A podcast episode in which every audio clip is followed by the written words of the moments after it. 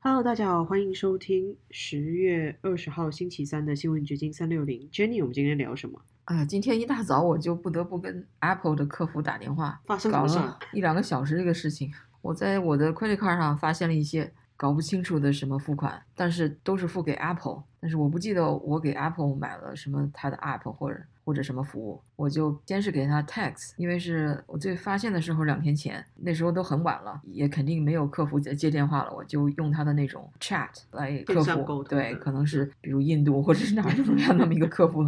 然后他查了一下，说他找不到这笔钱，一百多块呢。这个要是小钱的话，比如九毛九或者是几块钱，我就不会注意了。就是因为他超过了一百块钱，我在我的 credit card 上设了一个 alarm，就是超过一百块钱的就通知我一下。结果才发现的这么一个搞不清楚是哪儿的奇怪的消费，然后它又没有任何的 description，有没有说这笔钱是为哪项 Apple 的服务，只就写着 Apple Apple.com slash billing，然后一个什么电话号码一样的 Chat 客服他也找不到什么原因，然后他就给了我一个电话号码，说这是 Apple 的 A hundred，那个他们会给你打电话，如果没你要错过了他们电话，你可以就是主动给他们打电话。我等了一天没人给我打电话，所以我今天早上就去给他打电话了。打电话以后也是啊一个客服，然后我就跟他说这个情况，他就说他找到了这笔钱，但是我说这笔钱是为什么的，他就不说，他说这个不能告诉你。哎，我说奇怪了，为什么不能告诉我？他说这个因为 charge 这笔钱的那个账户不是你。我说啊，那不是我是谁呀、对啊，这种听起来越来越离奇。难道是我老公？我就是一查也不是，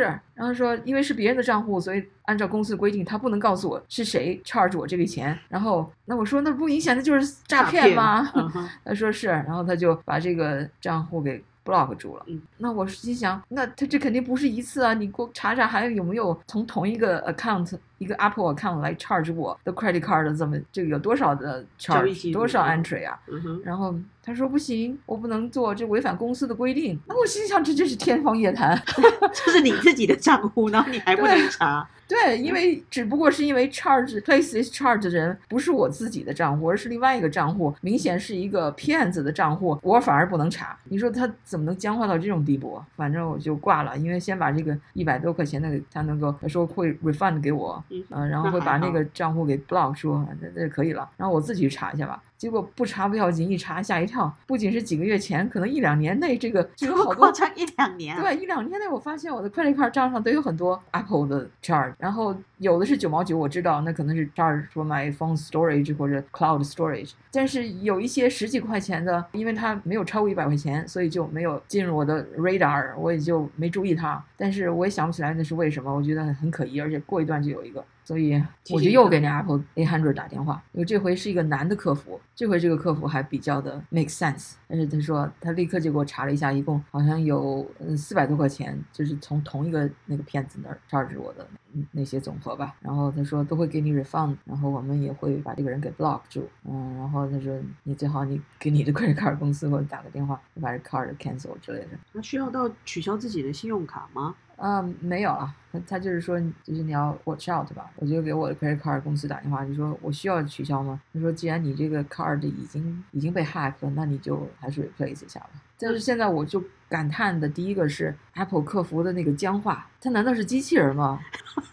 就只照规章办事，而却没有对，思这毫无同情心。你说，如果是你的 account 被 hack 了，难道你不想知道一共 hack 了多少吗？第二个就是说，这个骗子的技艺又高了一筹啊，因为如果他不是通过 Apple 的账户来行骗，而是如果我的 credit card 账上我看到任何不熟悉的不熟悉的那个 charge，第三方的 charge，我我一定会警惕，我一定会通知我的 credit card company cancel 或怎么样的。但是它都是 Apple 来的，而且一开始都是些小数目，就是平常你可能可能记不清你哪天点了一个 app，你就 purchase 那个 app，可能花了几块钱，然后也没关系啊，你所以你也不会在意账上出上几块钱的九毛九的，你就都以为就是这种，我真的觉得诈骗集团它是放长线钓大鱼，一开始几块几块的扣，然后让你松懈警惕之后，突然给你来一笔大笔。还好你有设那一个警警警示，对，那个骗子到处都是，而且现在所有的人几乎都是网上交易嘛，是啊，是越来越猖獗了。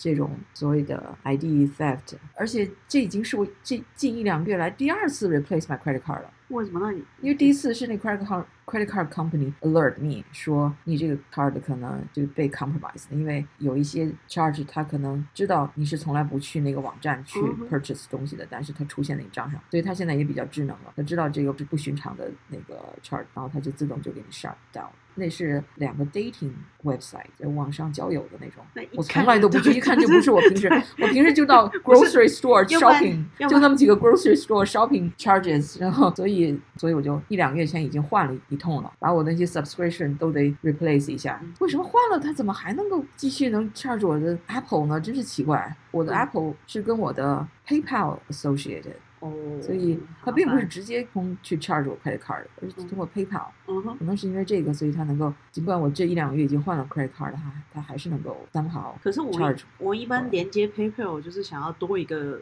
防止的程序，我当初办 PayPal 也是为了这样子，它就多一个防止的机制，让我钱不要那么快被转出去。对啊，结果 PayPal 现在反而成了它的一种掩护了。就是网络上付钱，大家要注意啊！虽然大家现在都是网购，但因为电脑的安全，我们的资讯都在网络里面，真的是被害。对，这个没有没有秘密啊，不是说只发生在别人身上，随时都可以发生在自己身上。你就是需要紧密的监督你的 信用卡对你的 statement，它可以有有任何的不不清楚的东西，就要打电话问。那还好，你是现在已经是钱都可以退回来嘛？知道这个第三方有问题，就还不错。按理说是应该退回来，所以这个算是解决了。但是就是提醒大家，发生这种事情要耗费你的时间精力去搞定。是，尤其打客服很烦的。美国的电话客服 超难打，我之前打过也是信用卡客服，打了一整天也没人接通，很可怕。我印象太深刻。对，而且今天我看到一条消息，就说在二零一九年以来，至少有十三家的手机公司被疑似是来自中国的黑客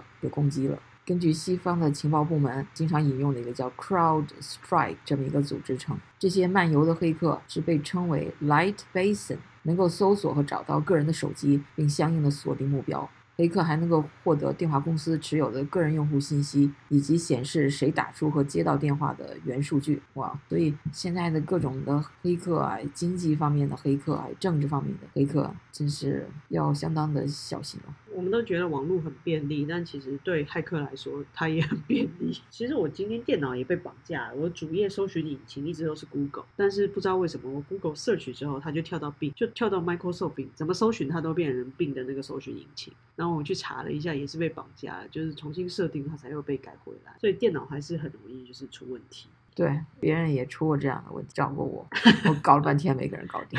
其实就是重新设定啊，他就不知道为什么绑架了你的主意，但是其实我的设定还是 Google，就是首选引擎还是 Google。呀，那台电脑重新设定了，它还是到时候又。回去了，不知道怎么回事。要全部 reset 高阶设定，然后回复到原厂装置。所以那那你就得重装啦。哦，倒没有，我就是选择那个回复到它原原设，然后它就改回来了，我还蛮开心的哦。要不然其实还是有差，因为 Google 搜取到的数据跟 Bing 搜出来的完全不一样。哦，对，这两天有一个叫玻璃心的一首流行歌在 YouTube 上上了排行榜，而且是中文歌上了 YouTube 的排行榜。其实他在第一天上 YouTube 的时候，就有台湾的朋友。发给我，我那个时候还说哇，点击量有点太低。他说才一个小时已经破万了，你还嫌低呀？但没想到过几天，他真的是已经冲上排行。这是一首很有意思的歌，对他的歌词有非常有中国特色，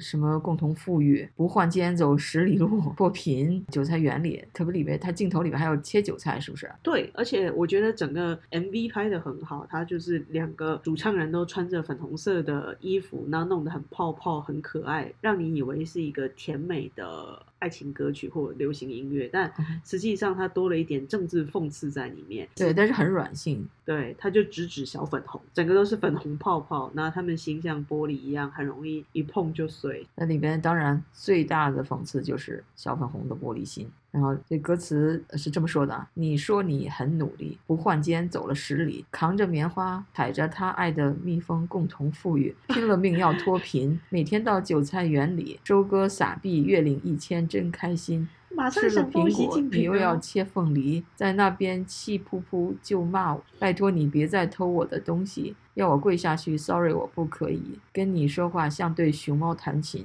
真的惊呆了，吓尿了，倒吸一口气。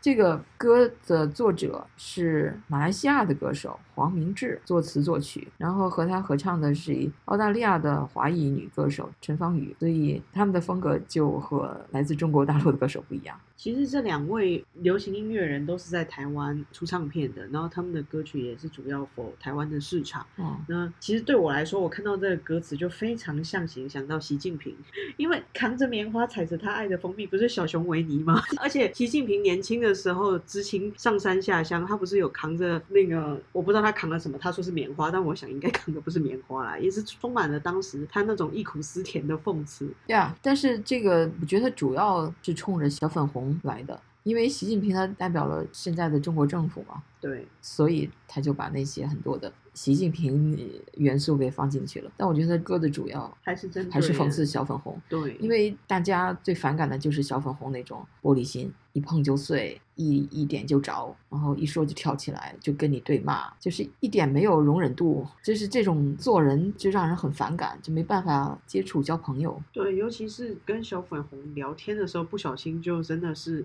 触碰了他的玻璃心。在歌词里面有一句说：“我都不知道到底哪里辱人，就不小心我就变成辱华，不小心我就触犯到了你。你看上去是中国特产的小粉红，我觉得这是一种共产思维的共性。你包括在美国的一些左派的人士也是玻璃心呐、嗯那种所谓的 cancel culture，他把人家一二十年前的某一个 tweet 还搬出来，不知道得罪了哪个 LGBTQ，或者是 哪里说了一句可能支持那个反对 abortion 的话，结果就就被揪出来，然后大家都要 cancel 他，都不再去理他，然后那个公司可能也被迫要解雇他，像就是类似的东西，我觉得是。像《玻璃心》这首歌就绝对无法在中国播嘛。虽然现在 全世界都听得到，但中国的人可能就是要翻墙出来听一下这首。这种玻璃心又是有中国特色的，小粉红有中国特色的玻璃心。其实全世界左派都是玻璃心。最近那个 Netflix 就是在争议的漩涡中，因为他上了一个很有名的一个数一数二的啊，在现在在美国非常流行的一个黑人笑星，叫 Dave Chappelle，他的那个 stand up comedy 在他 Netflix 上播。然后这个 Dave Chappelle 就非常的大胆，因为你要是讲笑话的话，你要是顾及这个顾及那个，就没办法讲了啊，所以他干脆就不顾及了，就讲了很多那种冒犯所谓的 LGBTQ community 的那种笑话。我只是听听了几个片段啊，所以就引起那个 Netflix 里边的员工要 boycott 他自己的公司。但是这个 Netflix 的 CEO 好像还 so far 还是呃站稳立场，说他不会把 Dave Chappelle 禁掉，不会把它 cancel。的确啊，因为这种真的是娱乐嘛，而且没有必要上纲上线。就像你讲的，这是一个共产主义留下来的一种很奇怪的那种别人扣帽子啊，把事情上纲上线的那种。对，有的时候比较幽默，或者只是就是没有一点幽默感。嗯，对，就是那种感觉。就是共产主义，这真是没有一点幽默感。那我们今天就聊到这儿，好，那希望大家也去 YouTube 听一下这个很有趣的玻璃心。拜拜。拜拜。